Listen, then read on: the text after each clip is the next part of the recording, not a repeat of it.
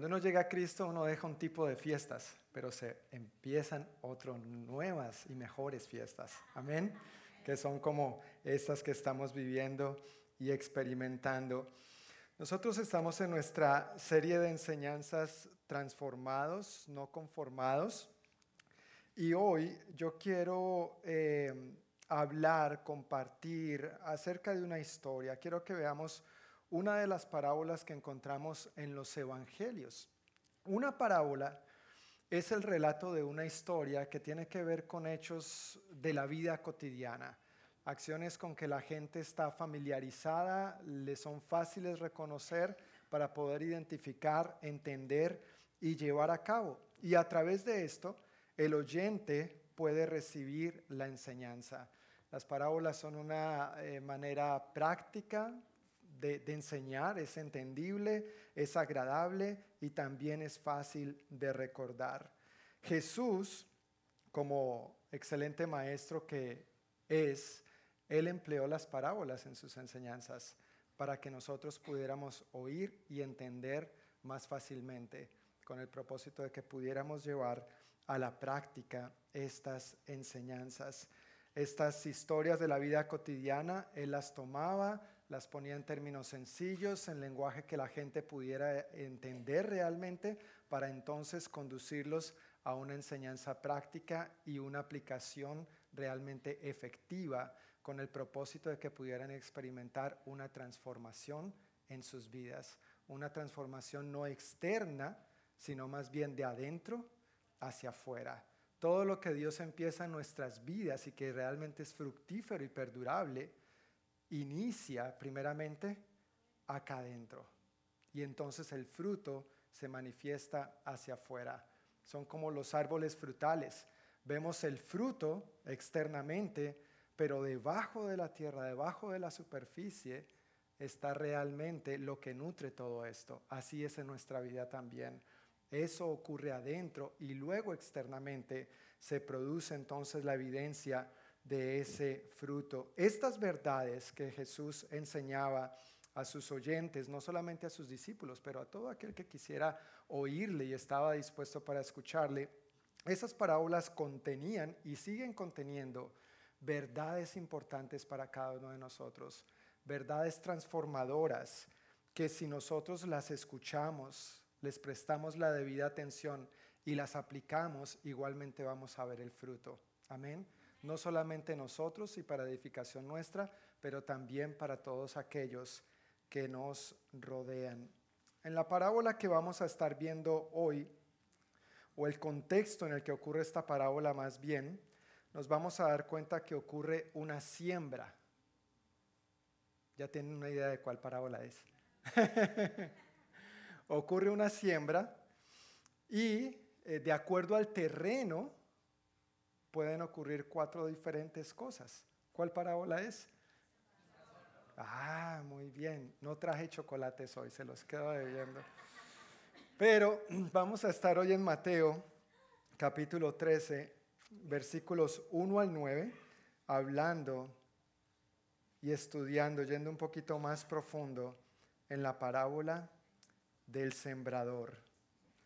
Estamos familiarizados con este texto, tal vez muchos de nosotros. La hemos escuchado, la hemos recibido, tal vez la hemos compartido, la hemos enseñado, pero siempre es bueno que nos dispongamos en nuestro corazón, en nuestro espíritu y aún en nuestro intelecto para recibir verdades desde otra perspectiva o más profundamente de lo que Dios quiere seguir haciendo en nosotros y a través de nosotros. Entonces, Mateo capítulo 13 versículos 1 al 9, dice así, más tarde, ese mismo día, Jesús salió de la casa y se sentó junto al lago. Pronto se reunió una gran multitud alrededor de él, así que entró en una barca, se sentó allí y enseñó mientras la gente estaba de pie en la orilla. Contó muchas historias en forma de parábola, como la siguiente. Escuchen, un agricultor salió a sembrar. A medida que esparcía las semillas por el campo, algunas cayeron sobre el camino y los pájaros vinieron y se las comieron. Otras cayeron en tierra poco profunda, con roca debajo de ella. Las semillas germinaron con rapidez porque la tierra era poco profunda, pero pronto las plantas se marchitaron bajo el calor del sol y como no tenían raíces profundas, murieron. Otras semillas cayeron entre espinos, los cuales crecieron y ahogaron los brotes. Pero otras semillas cayeron en tierra fértil y produjeron una cosecha que fue 30, 60 y hasta 100 veces más numerosa de lo que se había sembrado. Todo el que tenga oídos para oír, que escuche y entienda. Padre, te damos muchísimas gracias una vez más por tu palabra. Gracias por la oportunidad que nos das, Señor, de congregarnos, de alabarte, de bendecirte y de juntos seguir siendo edificados en la, edificados en la verdad, Señor, de quien tú eres. Oramos, Padre, pidiéndote que en esta mañana nos sigas hablando, nos sigas ministrando. Cada uno de nosotros aquí tenemos oídos para oír, Señor. De corazón queremos decirte, ayúdanos a entender. Nos disponemos en el nombre de Jesús para no solamente oír, sino para entender lo que tienes para nosotros en esta mañana. En el nombre de Jesús. Amén. Amén. Tenemos entonces aquí la parábola del sembrador. Después de que Jesús cuenta esta parábola y Mateo nos da ahí algunos otros detalles, los discípulos se acercan a Jesús y le preguntan, ¿por qué le enseñas a la gente en parábolas? Y bueno, Jesús da sus razones, da sus explicaciones, pero después entonces viene en detalle, Jesús llama aparte a sus discípulos, a los que estaban interesados en entenderla, porque no habían captado todo el mensaje, y a ellos entonces les explica el significado. Esta parábola nos muestra que el terreno en el que ocurre la siembra es el oyente. Eres tú y soy yo. Es nuestro corazón. Somos cada uno de nosotros. Y de acuerdo a la aceptación que demos a esta semilla, la semilla de la palabra de Dios, asimismo vamos a ver esa semilla transformada en nuestras vidas o no. De acuerdo a la aceptación que el oyente dé a la semilla de la palabra de Dios, va a haber el fruto en su vida o no.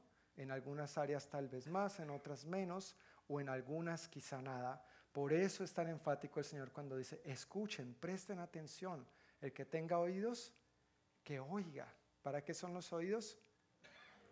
Para oír para oír. Suena redundante, pero parece que es necesario a veces decir, ¿no? Si tiene oídos, por favor, oiga, preste atención.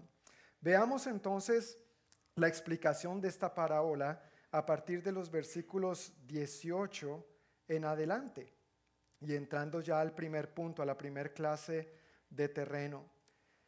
En el versículo 18, Jesús entonces les dice a sus discípulos, escuchen ahora la explicación de la parábola acerca del agricultor que salió a sembrar. Versículo 19 encontramos la primera clase de terreno. Son las semillas que cayeron en dónde?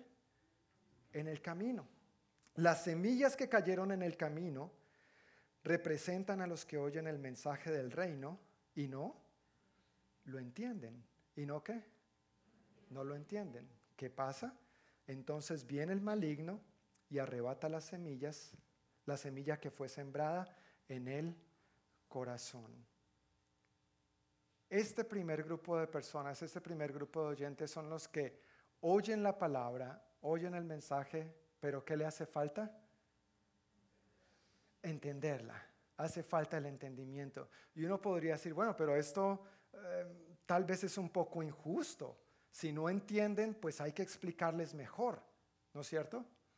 Cuando uno está en la escuela, si uno no entiende, ¿qué hace uno? Gracias, uno pregunta. ¿Sí preguntaban en la escuela o no?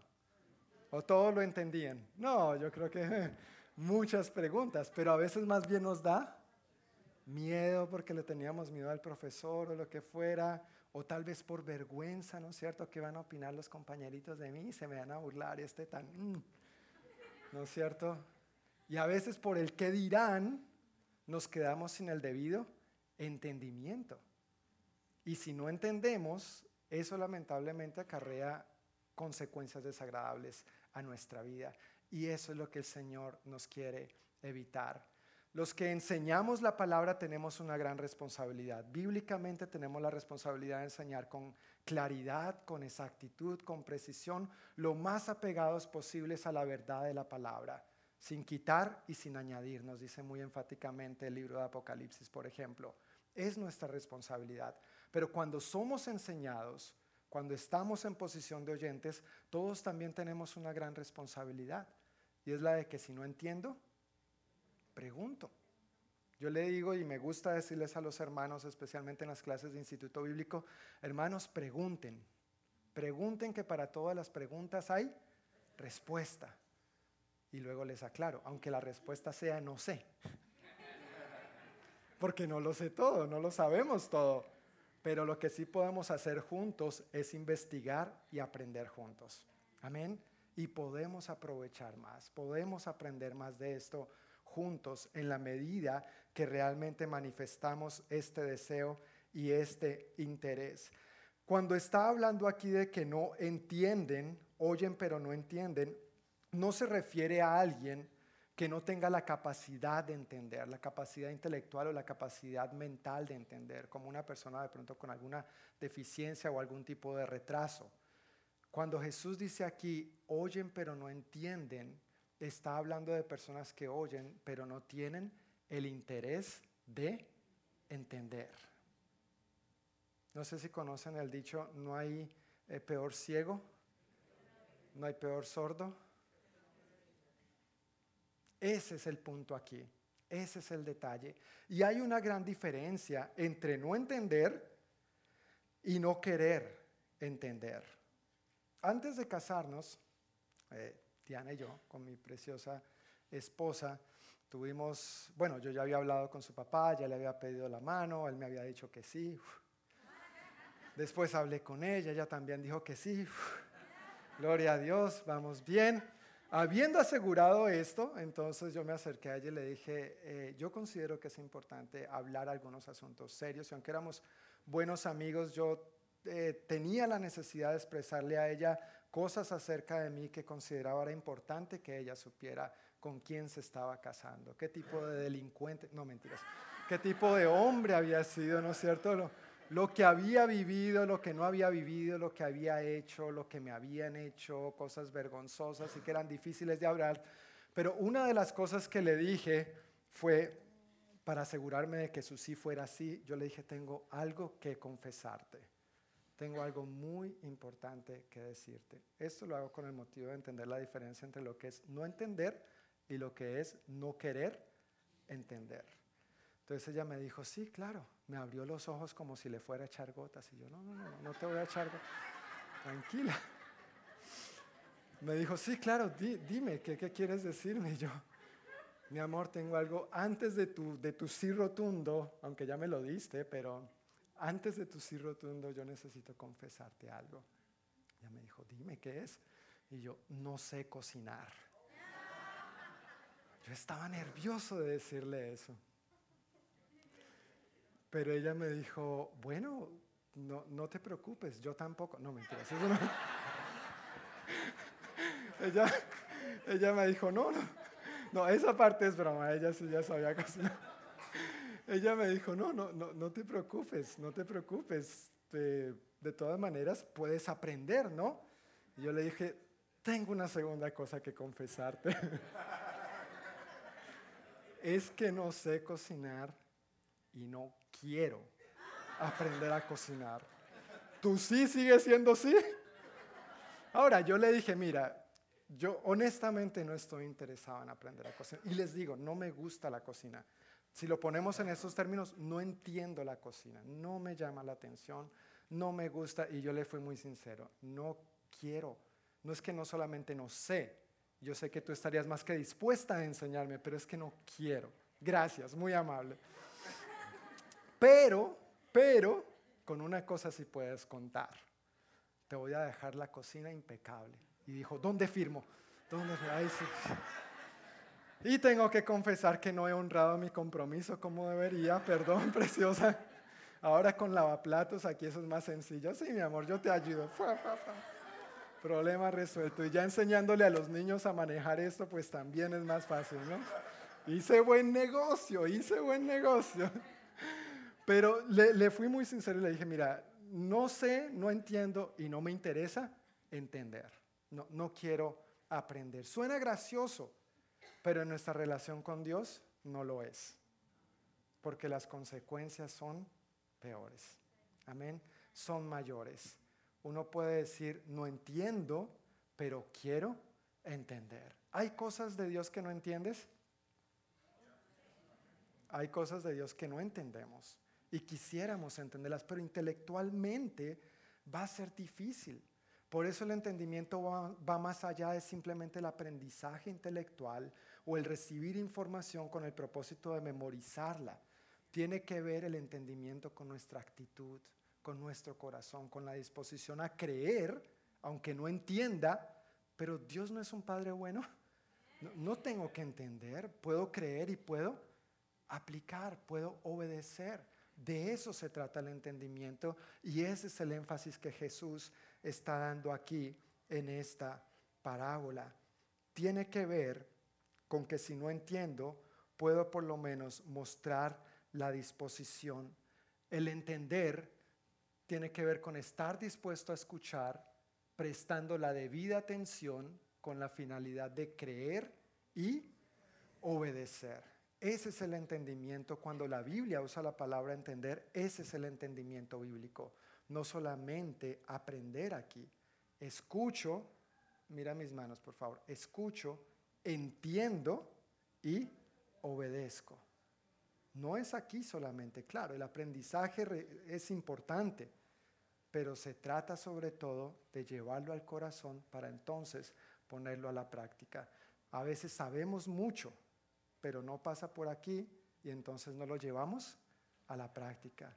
Entendemos intelectualmente, aprendemos, tenemos información, pero al no entenderla realmente, entonces no la vivimos. Si no la vivimos, no hay fruto. Así de claro, así de sencillo. Si queremos ver fruto en nuestra vida, entonces tenemos que entenderla. Entonces, si no quieres entender, Hermano, de todo corazón, solo hay una respuesta para esto. Arrepiéntete. Yo me arrepentí y me perdonaron. He intentado, he hecho mis mejores esfuerzos, pero créeme, no me va bien. Soy de los que pongo a calentar una olla con agua y se me quema. No me va bien en la cocina para nada, pero lo he intentado, lo he intentado. Si no quieres entender en tu relación con Dios algo que ya sabes, hermano, hermana, arrepiéntete. Es en serio la cuestión para que no se te queme el agua. Habiéndote arrepentido, puedes empezar a experimentar el deseo de querer entender. Y allí vienen las promesas de Dios. Tal vez no entiendo, pero quiero aprender, quiero preguntar, quiero indagar más, quiero ir un poquito más allá. Si ese es tu deseo, no entiendo, pero tengo el deseo de entender, entonces hay promesas para ti y para mí. La Biblia nos dice, por ejemplo, en Santiago 1.5, si a alguno de ustedes le falta qué? Sabiduría, sinónimo de entendimiento, pídasela a Dios y Él se la dará. Pues Dios da a todos como? Generosamente, sin menospreciar a nadie. Todo el que pide, recibe, todo el que busca, encuentra y a todo el que llama, se le abrirá la puerta. Clama a mí. ¿Y qué pasará? Y yo responderé y te enseñaré cosas grandes y ocultas que tú no conoces. Cuando me llamen, dice el Salmo 91, ¿qué va a pasar? Yo les responderé. No tenemos excusa para quedarnos sin entendimiento. Si preguntamos, si clamamos a Dios, Él nos va a responder. A mí me encanta usar imágenes para tratar de ilustrar lo que estoy hablando y fue difícil realmente encontrar imágenes que eh, mostraran esto, lo que es una semilla cayendo junto al camino, una semilla en terreno rocoso, una semilla con tierra profunda y una semilla en buena tierra. Encontré algunas ideas, pero ninguna realmente satisfizo lo que estaba buscando, pero encontré un video, encontré un video animado y yo quiero que lo veamos por unos segundos.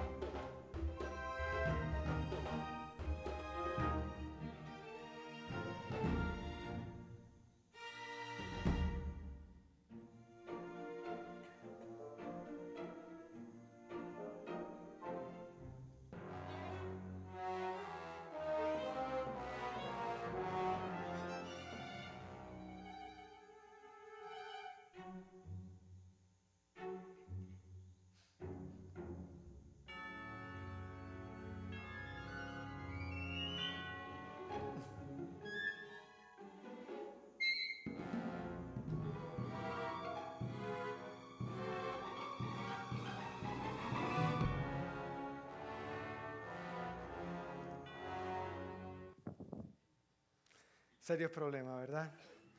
Mejor el video que una imagen. Pero ese es el riesgo al que estamos expuestos cuando no queremos entender. Dice la última parte del versículo que entonces viene el maligno y ¿qué hace?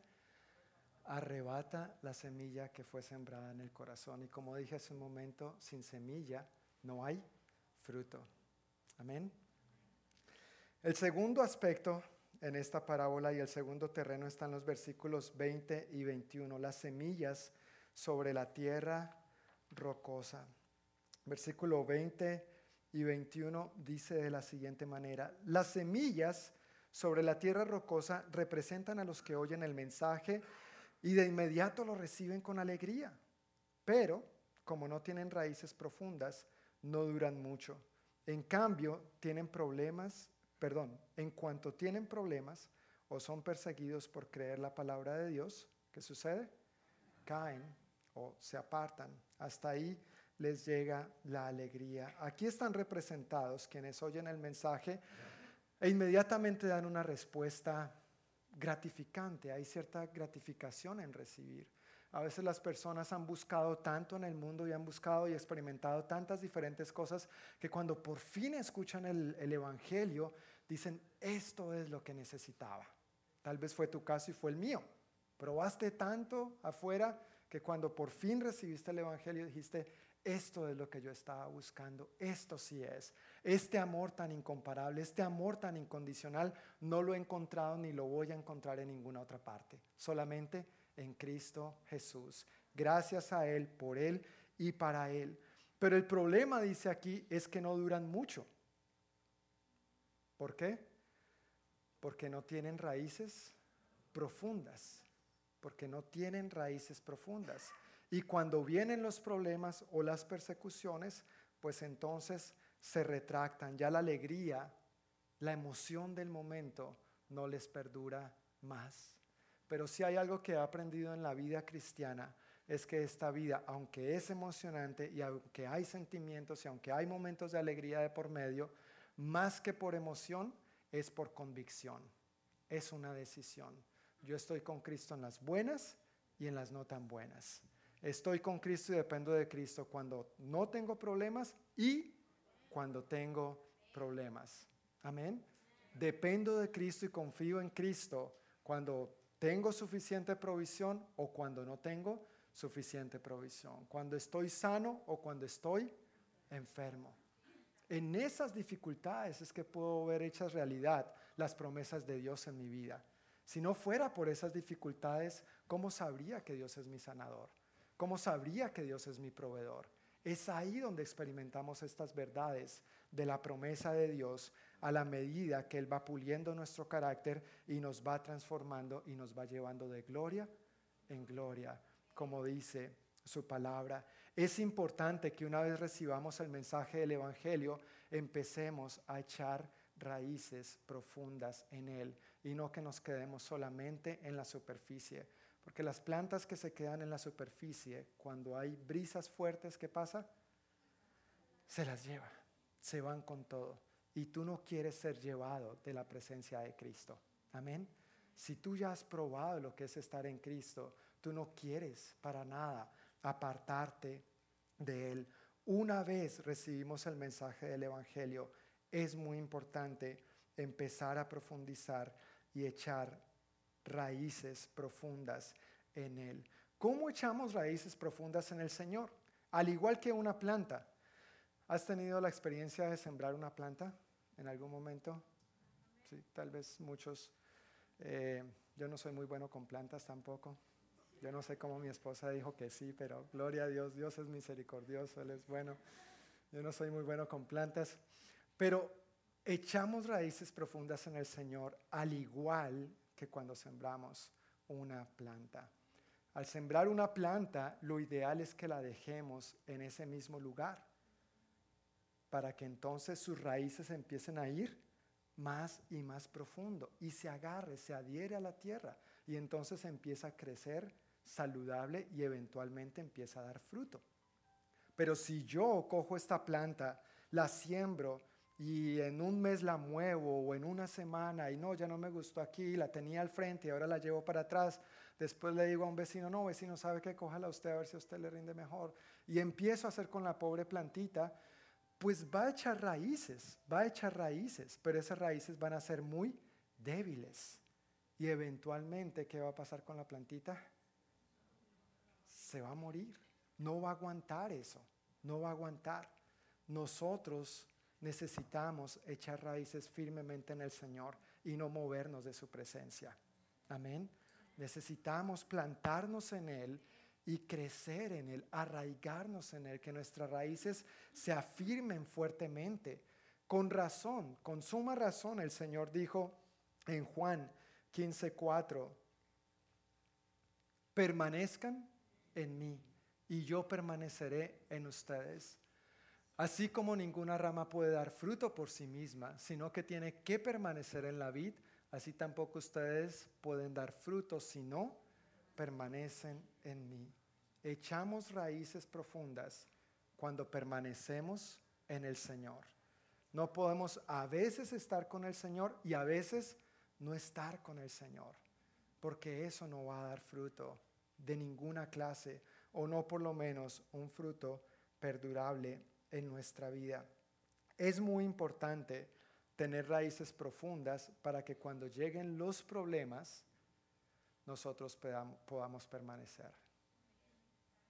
¿Me escuchaste bien? Para que cuando lleguen los problemas, no si llegan los problemas. ¿Has tenido problemas después de aceptar a Cristo? Gracias, esa sonrisa lo dice todo. Uh, me molesta enormemente cuando se predica un evangelio facilista y conformista. Ven a Cristo y tus problemas se acabarán. Mentiras, mentira, pura mentira, falsa doctrina. Hay por ahí la enseñanza de que pare de sufrir, que pare de sufrir. Pregúntale eso a Pablo, al mismo Señor Jesús y a mucha gente del Antiguo Testamento y tú. No, hay sufrimientos en esta vida. Jesús nos dijo, Jesús nos dijo, no es que cuando vengan a mí se les va a acabar los problemas. Cuando vengan a mí, yo voy a estar para ayudarles en medio de los problemas. Eso es una gran diferencia. Eso es una gran diferencia. Amén. Y tenemos que tener mucho cuidado con cómo compartimos el Evangelio a otros. Porque a veces la gente llega engañada al Señor es que me dijeron que si recibía a Cristo en mi vida, mi vida iba a ser color de rosa. Y lo es. Pero a veces hay a veces unas salpicaduras que no son muy rosas que digamos. ¿Sí o no? Sí, estamos hablando honestamente, ¿verdad? Es así, es así. Pero una cosa es enfrentar las tormentas de esta vida solo y en sus propias fuerzas, y otra es enfrentarlas con el Todopoderoso. Eso sí que hace una gran diferencia. Dios no prometió que al entregar nuestras vidas a Él se acabarían los problemas, sino que prometió estar con nosotros en medio de esos problemas. Algunas escrituras que nos muestran esto. Rescataré a los que me aman, protegeré a los que confían en mi nombre. Cuando me llamen, yo les responderé. Estaré con ellos en medio de las vacaciones, en la playa. También, gloria a Dios, pero estaré con ellos en medio de las dificultades. Los rescataré y los honraré.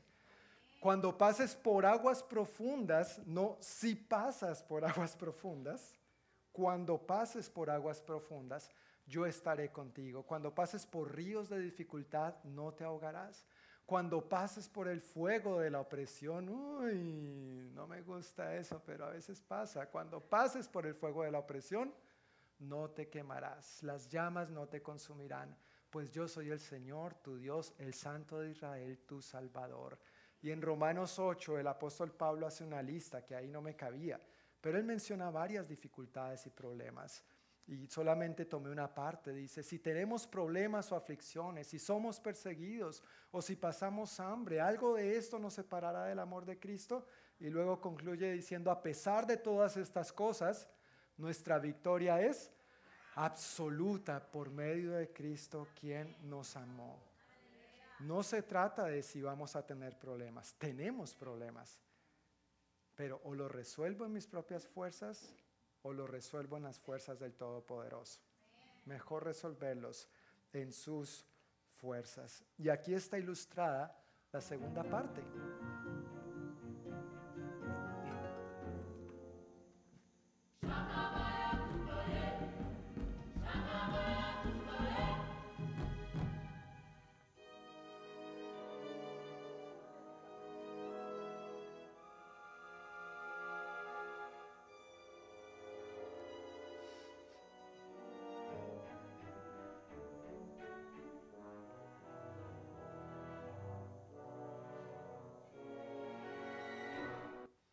Ni tú ni yo nos queremos ver así. Amén.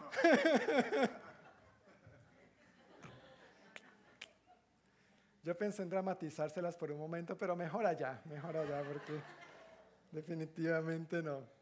Esas entonces fueron las semillas sobre la tierra rocosa, los problemas, la persecución, que eso no nos coja fuera de base. El tercer terreno tiene que ver con las semillas que cayeron entre los espinos. Versículo 22. Las semillas que cayeron entre los espinos representan a los que oyen la palabra de Dios, pero muy pronto el mensaje queda desplazado por las preocupaciones de esta vida y el atractivo de la riqueza, así que no se produce ningún fruto. Si te has dado cuenta como que cada vez va mejorando un poquito, pero todavía no produce fruto todavía no llegamos al punto. Aquí las semillas caen en un buen lugar, pero dos cosas la desplazan, dos amenazas. ¿Cuáles son esas amenazas? Las preocupaciones de esta vida y el atractivo, dice en esta versión, el atractivo de la riqueza. ¿Tienes preocupaciones? O al igual que problemas tampoco. Ah, falsa doctrina, te reprendo. No, no. Tenemos preocupaciones. Es, normal y hasta cierto punto es saludable, ¿no es cierto? Porque pues hay responsabilidades que cumplir. Pero el punto es que esas preocupaciones no nos desvíen y nos distraigan de Dios, ni de lo que Él quiere, ni, lo que, ni de lo que Él tiene por delante para nosotros. Y pues hablando de las riquezas, hermano, ¿quién no ha soñado con ser rico? Yo recuerdo siendo un inocente adolescente hace como dos años. ¿Por qué se ríen? Ah, por la segunda parte, sí, sí, sí. Pero recuerdo siendo un inocente adolescente soñando con ganarme la lotería para ayudar a todo el mundo y rescatar a los niños pobres de África, a donde ahora estamos enviando a Isaí, Brian. Gracias a Dios ellos están yendo. Pero todos hemos soñado con ser ricos en algún momento de nuestra vida, ¿o no? O por lo menos la mayoría, ¿no es cierto? Son cosas que a veces pensamos, nos da risa, pero el Señor sabía la naturaleza del ser humano. Cuánto tiende a preocuparse excesivamente y cuánto a veces tiende a anhelar ser rico, porque las riquezas nos deslumbran tienden a deslumbrar las cosas materiales, el dinero. Y uno tiene ciertas cosas y como que no está contento, quiere más. Le preguntaban al famoso señor Rockefeller, el hombre más rico del mundo por muchos años, por allá en la década de los 1950, señor Rockefeller, ¿cuánto es suficiente? El hombre más rico de todo el mundo por mucho tiempo. Hoy cada año eso está cambiando, hasta cada semana, pero en ese tiempo él fue el más rico por mucho tiempo.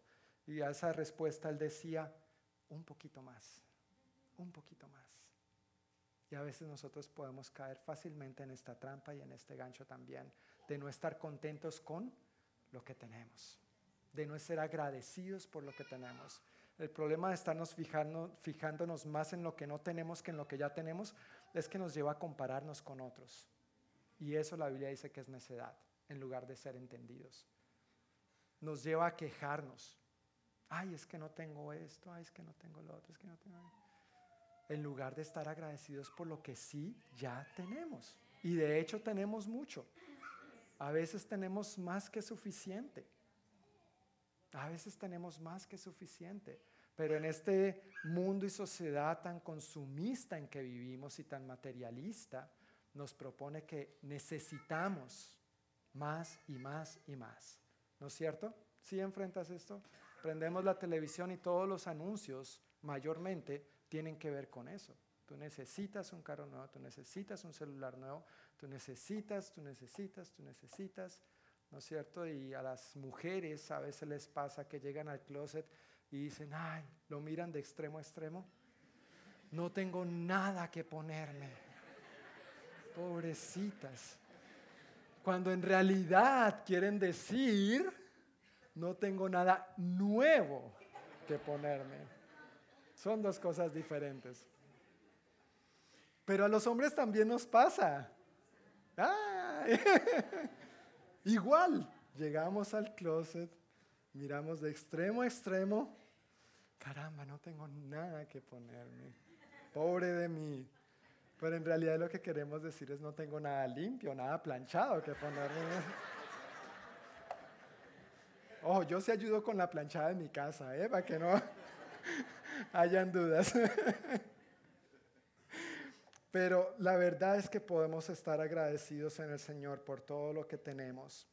Dios conociendo esto eh, nos da muchas instrucciones al respecto sobre las preocupaciones, la ansiedad y el dinero, las riquezas. Y dos escrituras que quiero mencionar que, aunque hay muchas, pero dos que quiero mencionar tiene que ver con esta. Nadie puede servir a dos amos, pues odiará a uno y amará al otro. Será leal a uno y despreciará al otro. No se puede servir a Dios y al dinero.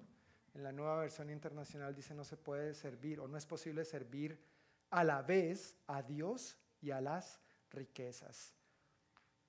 Se asume, se da por sentado, el Señor está dando por sentado que todo ser humano sirve a algo o a alguien. Aquí no es que es que si sirvo o no sirvo, no, uno sirve, cada uno de nosotros servimos a algo o a alguien. Pero yo tengo que tener claro que si sirvo a Dios no puedo estar detrás de las riquezas. No escuché muchos amén, pero así es. Así es. Ahora, si Dios te bendice con riquezas, gloria a Dios. Gloria a Dios. Pero bíblicamente no son para ti solo. Bíblicamente es para cumplir los propósitos redentores de Dios en esta tierra. Es para contribuir a la edificación de su iglesia y a la extensión de su reino. Amén. Si Dios te bendice con riquezas, gloria a Dios. Y recuerda, con mucho o con poco, somos mayordomos. Las riquezas son de Dios. El cielo, la tierra, su plenitud, dice la Biblia, es de Dios. No es nuestro. Nosotros no somos más que administradores o mayordomos. En ese mismo pasaje que está en Mateo 6, 24, eh, justamente en el 25 Jesús empieza una comparación con las aves del cielo y los lirios del campo. ¿Recuerdan este pasaje? Y lo usa como ejemplo, precisamente hablando de las preocupaciones, los afanes, las ansiedades de la vida. Y saltándonos al versículo 25, eh, perdón, saltándonos al versículo 30, dice, así que no se preocupen por todo esto diciendo, ¿qué comeremos? ¿Qué beberemos? ¿Qué ropa nos pondremos? Recuerden cuando abran el closet, por favor. Esas cosas dominan el pensamiento de los incrédulos, pero su Padre Celestial ya conoce todas sus necesidades. Busquen el reino de Dios por encima de todo lo demás y lleven una vida justa y Él les dará algo de lo que necesitan. ¿Qué dice ahí? Todo. Es la promesa de Dios. Todo lo que necesitan. Así que no se preocupen por el mañana, porque el día de mañana traerá sus propias preocupaciones. Las, los problemas del día de hoy ya son suficientes por hoy. Pero somos expertos en coger prestados los problemas de mañana. ¿Sí o no? ¿Sí les ha pasado o no? A veces nos preocupamos en exceso. Y lo único que ganamos con eso es simplemente agotarnos más o generar más desconfianza en el Señor, en lugar de incrementar nuestra fe. Tenemos que aprender a depositar nuestras preocupaciones en el Señor y dejarlas ahí. A veces oramos, Señor, me preocupa esto, me preocupa aquello, me preocupa lo otro, pero salimos de su presencia y en lugar de dejarlas ahí, seguimos cargando con ellas. nos da risa porque nos pasa, ¿sí o no? Nos ha pasado, nos ha pasado. Tenemos que aprender a presentar nuestras preocupaciones al Señor, pero dejarlas ahí. Él es Dios, no tú. Él es tu Dios. Él es quien se ha comprometido que si le buscas primeramente a Él y vives rectamente como Él nos estipula en su palabra, Él va a suplir todo lo que necesites. Tenemos que aprender a confiar más y más en Él en ese sentido. Y la otra escritura que quiero mencionar al respecto está en Primera de Timoteo 6, 6 al 10. Ahora bien, la verdadera sumisión a Dios es una gran riqueza en sí misma cuando uno está qué? Contento con lo que tiene. Después de todo, no trajimos nada cuando vinimos a este mundo, ni tampoco podremos llevarnos nada cuando lo dejemos. Así que si tenemos suficiente alimento y ropa, estemos contentos. Pero los que viven con la ambición de hacerse ricos caen en tentación y quedan atrapados por muchos deseos necios y dañinos que los hunden en la ruina y la destrucción.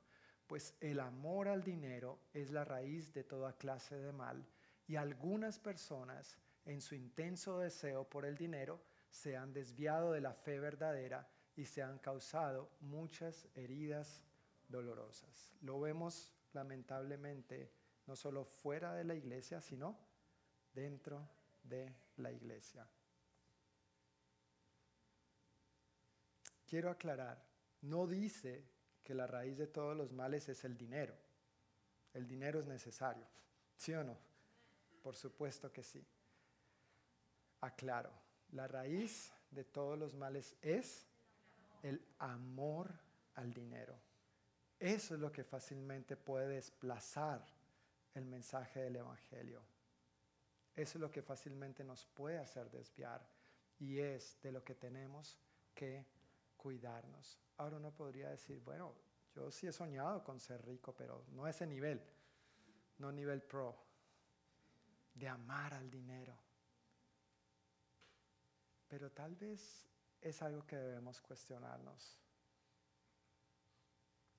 Es algo que debemos evaluar y reflexionar en oración.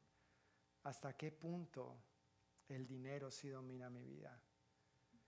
hasta qué punto las cosas materiales si son gran un motor en mí para hacer lo que hago, para vivir como vivo y para lograr las metas que me propongo. ¿Es para dar gloria a Dios? ¿Es para cumplir sus propósitos redentores? ¿O es para simplemente tener más y creer que eso me da sentido de valor cuando mi valor está en Cristo y en lo que Él ha hecho por mí? Tenemos que cambiar en ese sentido nuestra manera de pensar. No podemos negar que las preocupaciones y lo atractivas que son las riquezas le hacen una fuerte competencia al Señor en nuestra vida. El mundo nos lo exige también, el mundo lo demanda. Entonces no basta un solo empleo, dos, tres, cuatro. Y presentamos la excusa, no, es que es por un mejor futuro. Y ese mejor futuro tal vez se te va pagando las cuentas al médico. Y ahí se va todo el dinerito. No, es que es para darle a mis hijos lo que yo nunca tuve. ¿Te suena conocido? Lo que tu hijo necesita es a ti, a papá, a mamá y que le modelen una relación piadosa, santa con el Señor.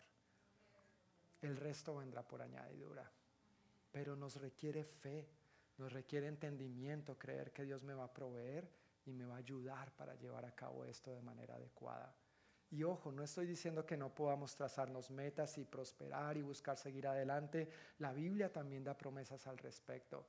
Pero si mi ambición llega a ser esto, cuidado porque puedo terminar apartándome de Dios. Y como lo dije hace un momento, lamentablemente no lo vemos fuera, entre los que no son creyentes. Lo vemos entre los creyentes también. ¿Has cambiado una prioridad de tu vida en algún momento por causa del dinero?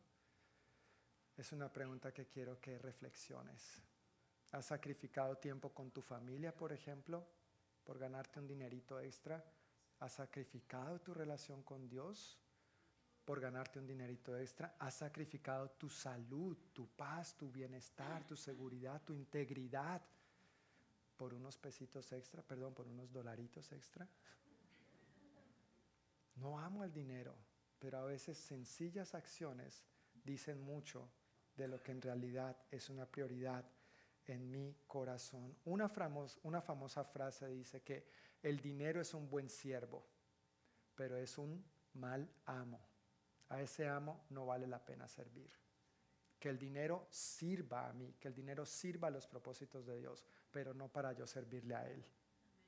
Quien es digno de que yo le sirva es Cristo Jesús. Amén.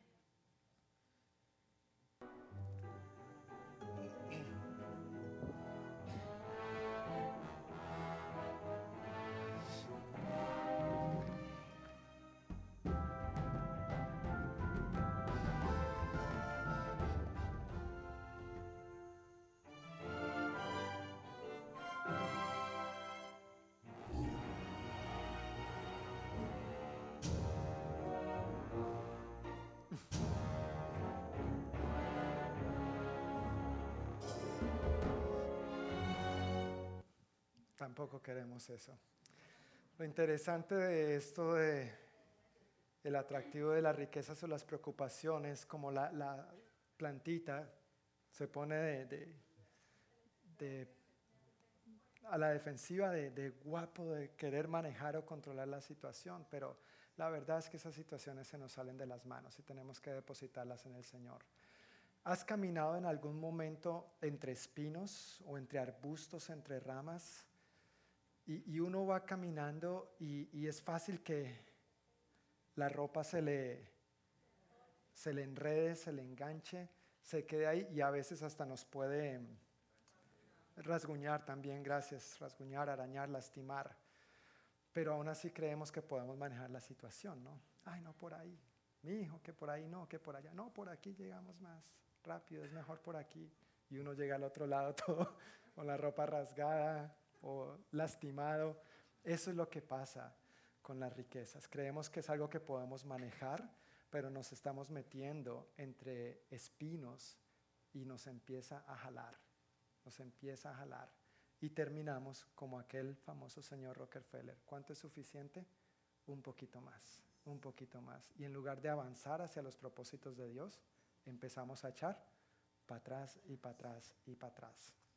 El cuarto terreno Está en el versículo 23 y tiene que ver con las semillas que cayeron en la buena tierra. Gloria a Dios. Llegamos a la buena tierra. Llegamos a la buena tierra. Versículo 23 dice, las semillas que cayeron en la buena tierra representan a los que de verdad oyen y entienden la palabra de Dios y producen una cosecha 30, 60 y hasta 100 veces más numerosa de lo que se había sembrado. Las tres maneras anteriores eh, nos muestran que no funciona. No hay fruto, la semilla en dos de los tres alcanza a brotar un poco, pero ni siquiera alcanza a dar fruto. Es algo superficial meramente. Pero esta sí funcionó. Esta sí cayó en buena tierra y dio un buen fruto. La razón es porque cayó en buena tierra.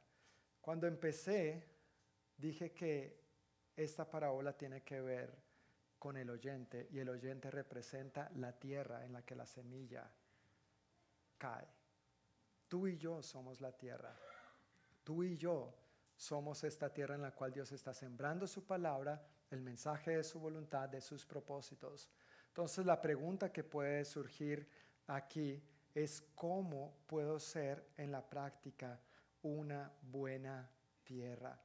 Una buena tierra es aquel que oye la palabra de Dios. ¿La entiende? No, la entiende. ¿Recuerdas? La oye, la entiende y la aplica. Oír, entender, aplicar. Es así como vamos a ver fruto en nuestra vida. El apóstol Santiago dice algo muy clave y claro en el capítulo 1, versículo 25. Dice, si miras atentamente, antes de esto es donde dice este famoso versículo que seamos oidores y hacedores de la palabra. Y luego en el versículo 25 dice, si miras atentamente en la ley perfecta que te hace libre, esto es el Evangelio, y la pones en práctica y no olvidas lo que escuchaste, entonces, ¿qué dice? Dios te bendecirá por tu obediencia. Nueva versión internacional dice, Dios te bendecirá al practicarla.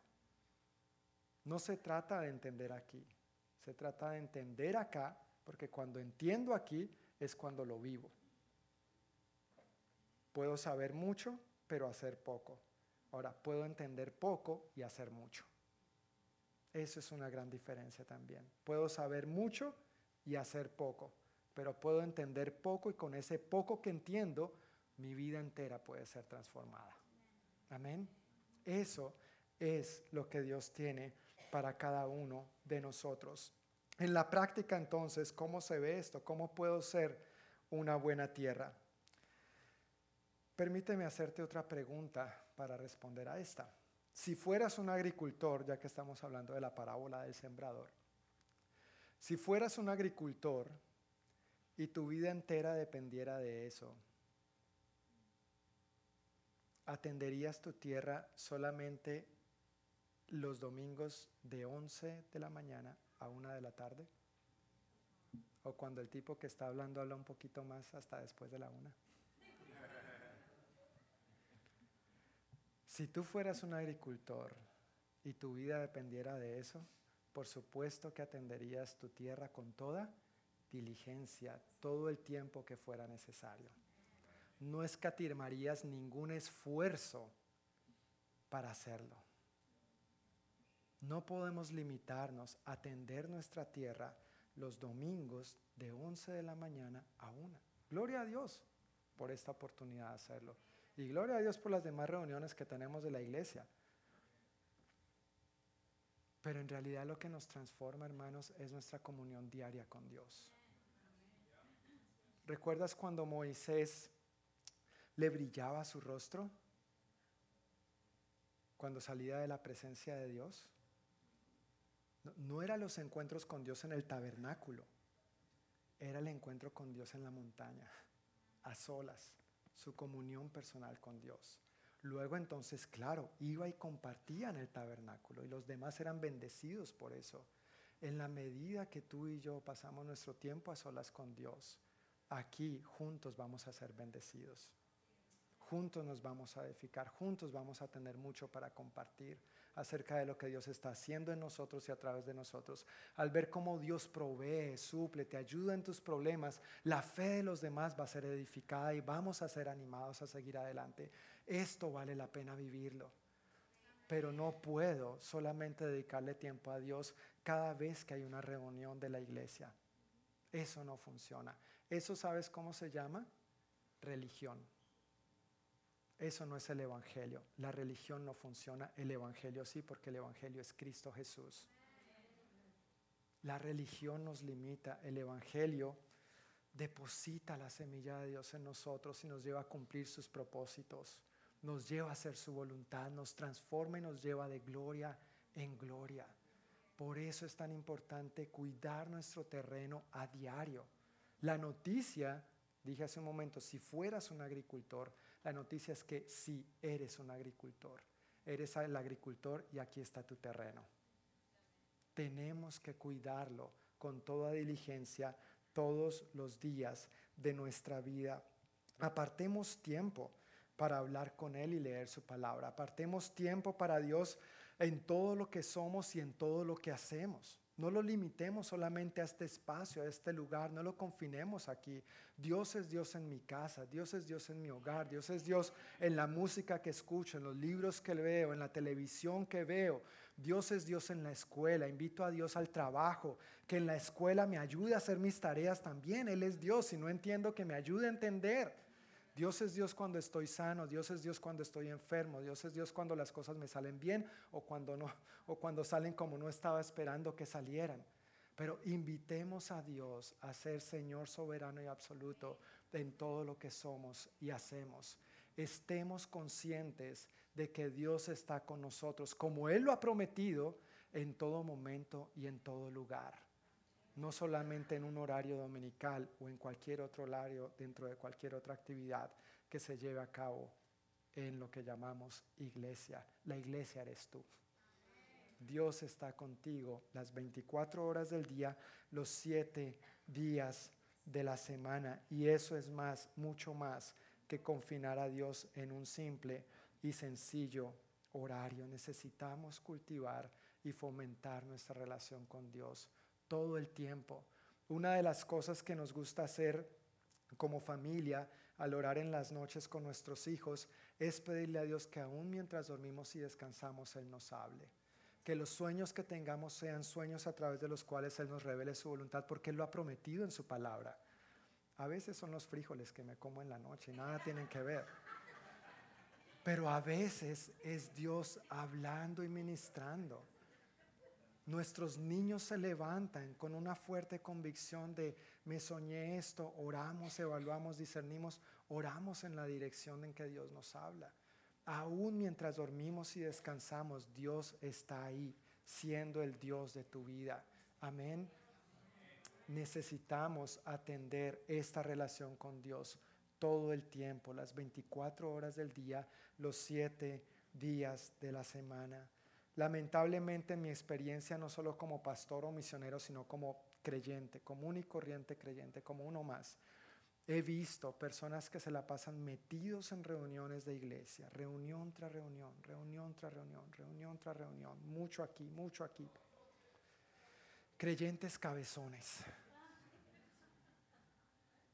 pero de entendimiento, poco. Hermanos, ha sido doloroso para mí ver casos de hombres que en estas reuniones son grandes hombres de Dios y no podría calificarlos como menos que unos abusadores con sus esposas e hijos. Lo he visto de parte de los hijos hacia sus padres, unos servidores incondicionales en las reuniones de la iglesia pero vaya que la mamá los ponga a organizar su propio cuarto. La tratan peor que a sus propios pies o a sus zapatos. Reuniones, actividad, no necesariamente implica vida para un creyente o para una iglesia.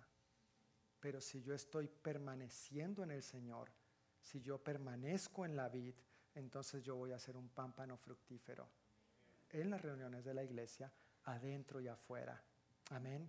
De eso se trata. Proceder así nos lleva a ser fructíferos y además vamos a experimentar una transformación progresiva, porque si te das cuenta, esta semilla que cayó en esta buena tierra produjo un fruto al 30, al 60 y hasta el 100 por uno. Transformación. Esa es la transformación que Dios quiere hacer en tu vida y en la mía. ¿Has visto fruto de Dios en tu vida? Amén, claro que sí. Pero eso no lo es todo. Hay más. Y tenemos que tener el buen deseo, el buen interés por querer y anhelar más de ese buen fruto de Dios en nosotros.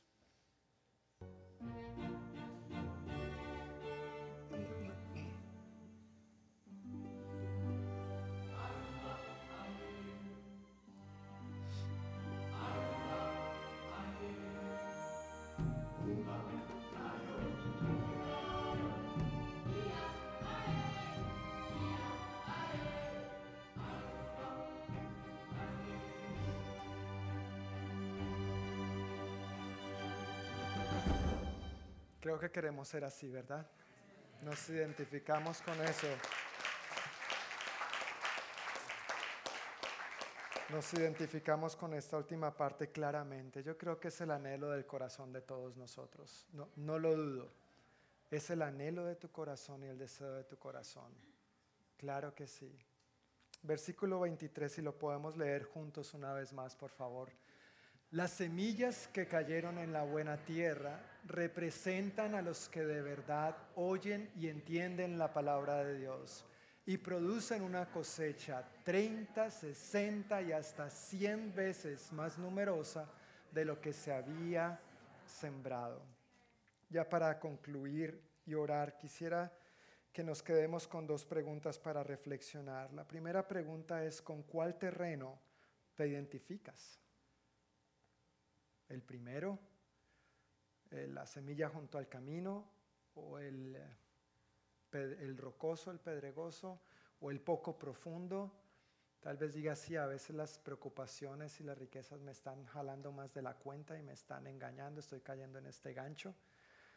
Tal vez hay algunas áreas de tu vida en las que te identifiques con unos terrenos, pero en otras con otros. Y la pregunta entonces es, ¿qué voy a hacer al respecto? ¿Estoy experimentando fruto y transformación progresivamente? ¿Sí o no? ¿En qué áreas y qué voy a hacer al respecto? Dios quiere transformarte. Dios quiere llevarte de gloria en gloria. Dios quiere llevarte de tal manera que tu vida fructifique no solamente al 30, sino al 60 y hasta el 100 por uno. Pero es importante que lo que escuchamos lo entendamos para que entonces lo apliquemos. Amén. Quiero invitarles a que se pongan de pie y vamos a orar para terminar.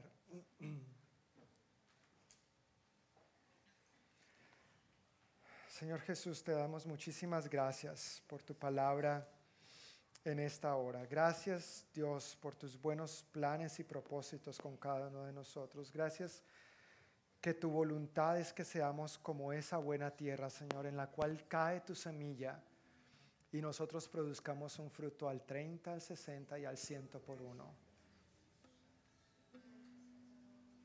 Padre, perdónanos por las cosas que hemos escuchado y que neciamente nos hemos hecho renuentes a entender. No es que no las entendamos, sino que nos hacemos los locos, Señor. Tenemos oídos, pero no queremos, no tenemos el interés en oír, en entender. Perdónanos, Señor, por las cosas que sabemos que son tu voluntad y aún así neciamente nos atrevemos, Señor. Nos atrevemos a escoger hacer lo contrario o lo que tú no quieres que hagamos. Tu palabra dice, Señor, que si confesamos nuestros pecados, tú eres fiel y justo para perdonarnos y limpiarnos de toda nuestra maldad. Tu palabra dice que el que encubre sus pecados no prosperará, pero el que los confiesa y se aparta alcanzará misericordia. Estamos delante de ti, Señor, en esta hora confesándote nuestro pecado. A veces nos encanta escuchar la palabra, nos encanta aprender, pero con el entendimiento nos quedamos cortos, Señor. Perdónanos y recibimos tu perdón, Señor. Recibimos tu limpieza y te expresamos nuestro deseo, nuestro sincero deseo, Señor de querer entender más, de realmente tener esta buena disposición en nuestro corazón para escuchar y creer lo escuchado de tal manera que lo apliquemos. Y al aplicarlo, al ponerlo en práctica, como veíamos en Santiago, entonces seremos bendecidos por nuestra obediencia, veremos el fruto de vivir conforme a lo que tú tienes establecido. Señor, perdónanos por tomar prestados hoy los problemas de mañana. Perdónanos por cargar hoy, Señor, las preocupaciones de la semana que vienen. Yo, Señor, me siento muy identificado con esto. En lugar de descansar en ti, aunque presento esas preocupaciones a tus pies, Señor, son muchas las veces que he salido de tu presencia con la misma carga. Y necesito aprender a confiar más en ti, Señor. Tú eres mi Dios, tú eres Dios, no yo, no ninguno de nosotros. Perdónanos, Señor, cuando nos dejamos seducir por el atractivo de la riqueza. Tú eres nuestro proveedor, Señor, y con lo que tenemos podemos estar contentos. Ayúdanos a ser fieles en lo que tenemos ahora, Señor, para que entonces nos ponga sobre más de una manera responsable y de una manera en que te honremos a ti, Dios. Pero por favor, guarda nuestros corazones, guarda nuestros corazones del engaño de las riquezas, Dios. No queremos desviarnos ni apartarnos de ti por algo tan absurdo. Anhelamos ser, Dios, esta buena tierra que en ti sabemos que podemos ser. Deleítate, Señor, sembrándote y sembrando tu palabra en nosotros. Que tú te regocijes al ver nuestro corazón dispuesto para ti y al ver nuestra vida, Señor, fructificando al 30, al 60 y al 100 por uno. Que aunque no entendamos intelectualmente, tengamos la disposición de creerte, Señor, y entonces obedecerte. Que podamos escucharte diciendo, al igual que dijiste de tu Hijo Jesús, este es mi Hijo amado y en Él tengo complacencia. Que podamos escucharte diciendo, bien hecho, buen siervo y fiel. Sobre lo poco has sido fiel, sobre lo mucho te pondré. Anhelamos ser más y más fieles a ti, Señor. Gracias que es en tu presencia donde podemos ser transformados. Gracias por cada reunión y actividad de la iglesia, pero es en la íntima comunión contigo, Señor, en el lugar secreto donde tú nos moldeas. Ayúdanos, Señor, a fomentar esta conciencia de que tú estás contigo en todo momento y en todo lugar.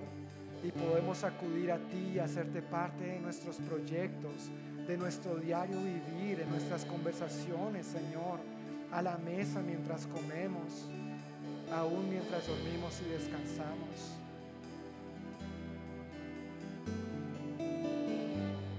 Señor, ayúdanos a experimentar tu presencia, no solo durante este excelente culto que tenemos cada domingo, sino que cada instante de nuestra vida sea un culto para ti. Que sea un tiempo de encuentro personal contigo en el cual crezcamos, Señor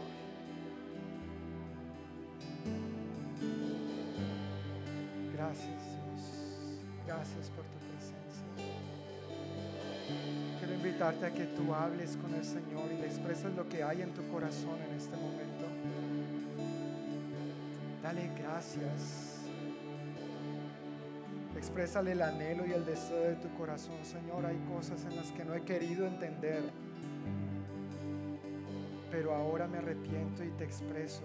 Es mi deseo entender. Tengo el interés de entenderte más.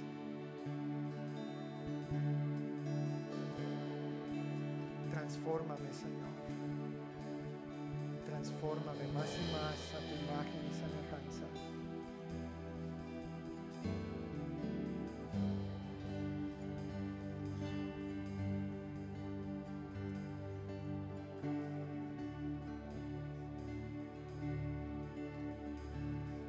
Señor, yo te pido por cada uno de mis hermanos y por mí que tú obres poderosamente en el transcurso de esta semana en cada uno de nosotros, Señor. Que esta semana experimentemos una libertad poderosa de, al depositar nuestras preocupaciones en tus manos, Señor. Que esta semana te experimentemos más estrechamente en nuestro diario vivir, en la cotidianidad de la vida en todas nuestras responsabilidades, Señor, en todo lo que somos y lo que hacemos. Pido tu bendición para tu pueblo, Señor, que guardes nuestra salida y nuestra entrada. Bendice, Dios, la obra de nuestras manos, nuestro trabajo, nuestros estudios, nuestras familias. Sigue supliendo tan fielmente como siempre lo has hecho para todas nuestras necesidades, Dios que venga tu reino y que se haga tu voluntad más y más en nosotros, aquí en la tierra, así como se hace en el cielo. Te damos toda la gloria toda la honra, Señor. En el nombre de Jesús. Amén. Amén. Mis hermanos, que el Señor les bendiga. Que tengan una semana de victoria, de gloria en gloria. Amén. Amén pueden ir en paz.